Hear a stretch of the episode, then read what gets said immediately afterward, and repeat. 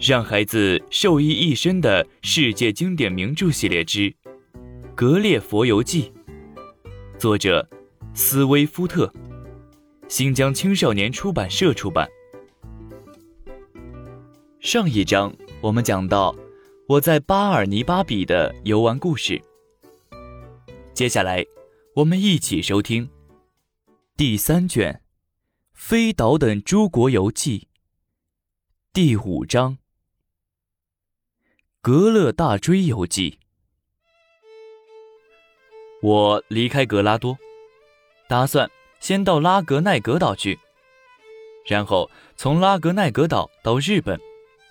沿着这条线路回欧洲。等我到达马尔多纳达港口时，发现没有去拉格奈格的船。一位先生告诉我，先到附近的格勒大追岛去也不错。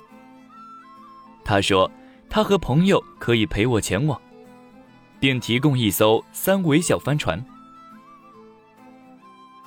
格勒大追的意思是巫人岛。岛上的居民全是巫人，由岛主管辖。他们只和本部落的人通婚，由同辈人中年龄最长的人任岛主。岛主有一座宏伟的宫殿，还有一座大花园。据说岛主能召唤鬼魂，他的仆人全都是鬼魂。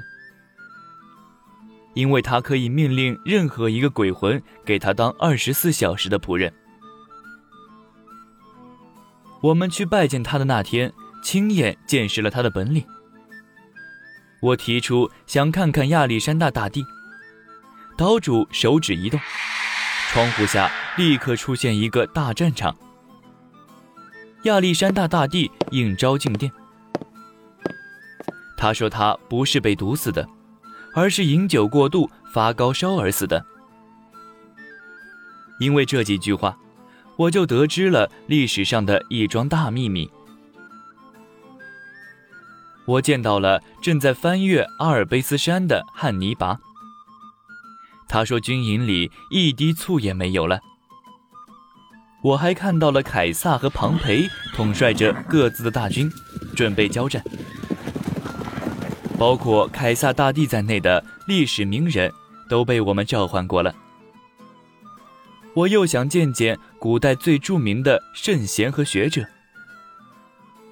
我请求岛主让荷马和亚里士多德带着所有评注过他们著作的人来见我们。河马高大俊美，双眼活泼而锐利。亚里士多德拄着一根拐杖。人很瘦，头发又稀又长，嗓音低沉。我观察了一百年来宫廷里的大人物，发现世界真是被作家们给骗了。他们说，懦夫立下了最伟大的战功，傻瓜提出了最聪明的建议，阿谀奉承的人最真诚，出卖祖国的人具有古罗马人的美德。不信神的人最虔诚。动身的时间到了，我向格勒大追的岛主告辞，与同伴一起回到了马尔多纳达港口，在那儿等着开往拉格奈格岛的船。在我前往拉格奈格岛游玩时，又会发生什么有趣的故事呢？我们下一章继续讲述。